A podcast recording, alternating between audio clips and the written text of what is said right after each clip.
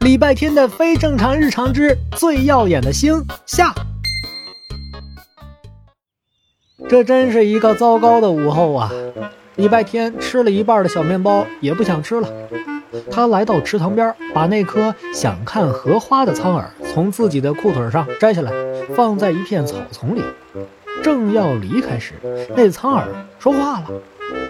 所以你能听到我们说话？礼拜天没应声，苍耳却更加确定了。别装了，我们每个人想去的地方，你都安排的那么清楚，绝对不是巧合吧？就是，你帮我们实现了梦想，我们也要帮你一个忙，帮你教训一下那个小丫头，怎么样？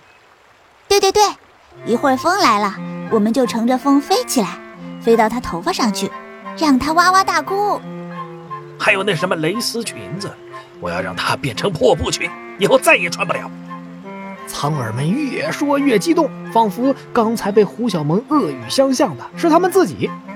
礼拜天听着脑袋都大了，连忙说：“本来就是我们有错在先，你们别不讲道理。”喂喂，谁不讲道理啊？你明明……好了好了，你们想报答我就放过那些猫狗吧，到时候还不是给我找麻烦？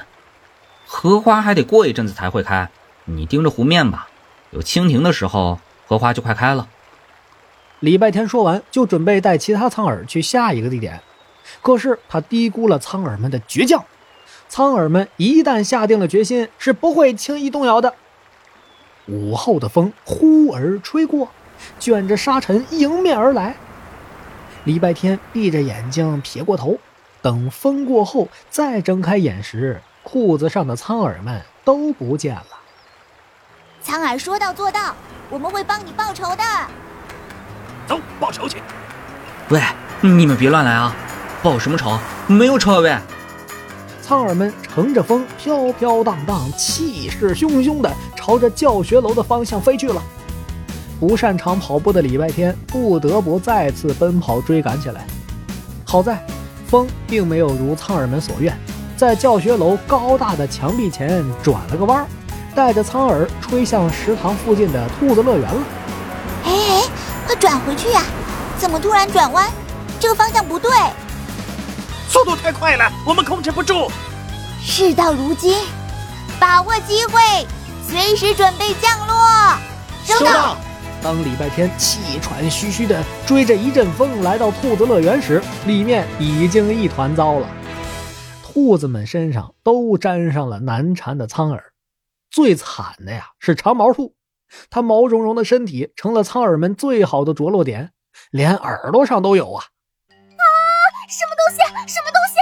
这是谋杀！这绝对是有预谋的谋杀！啊！你，你别动，冷静，深呼吸，交给我。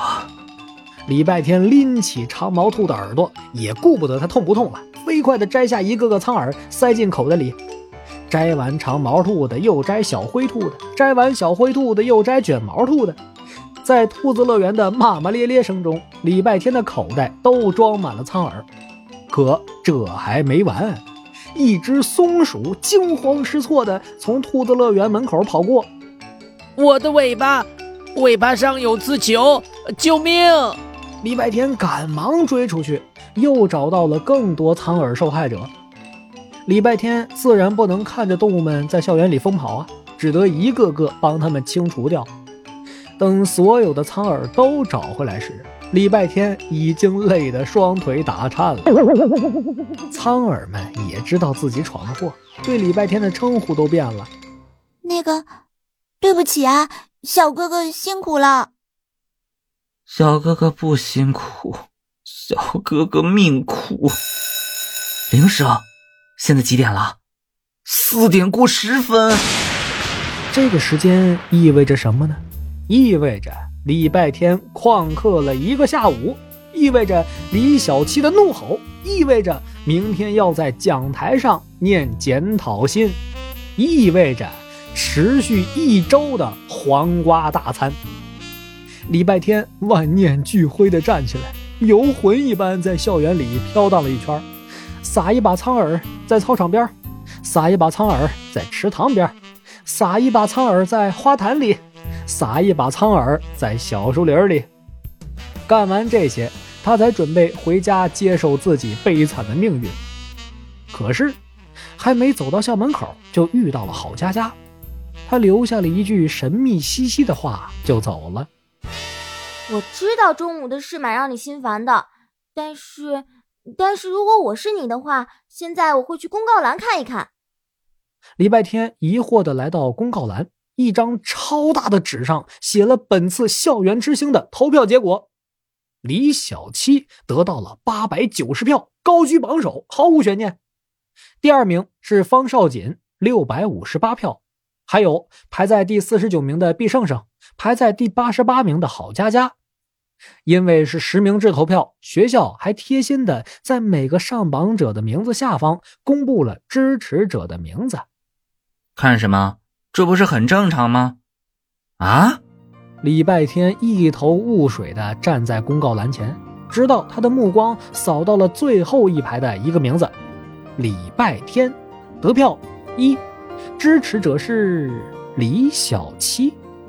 礼拜天在公告栏面前站了很久，直到夕阳中的晚风带来了凉意，他突然觉得那些检讨、黄瓜、烦心事都被这轻柔的晚风吹走了。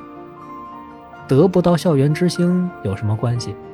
他得到了校园之星那唯一的一票。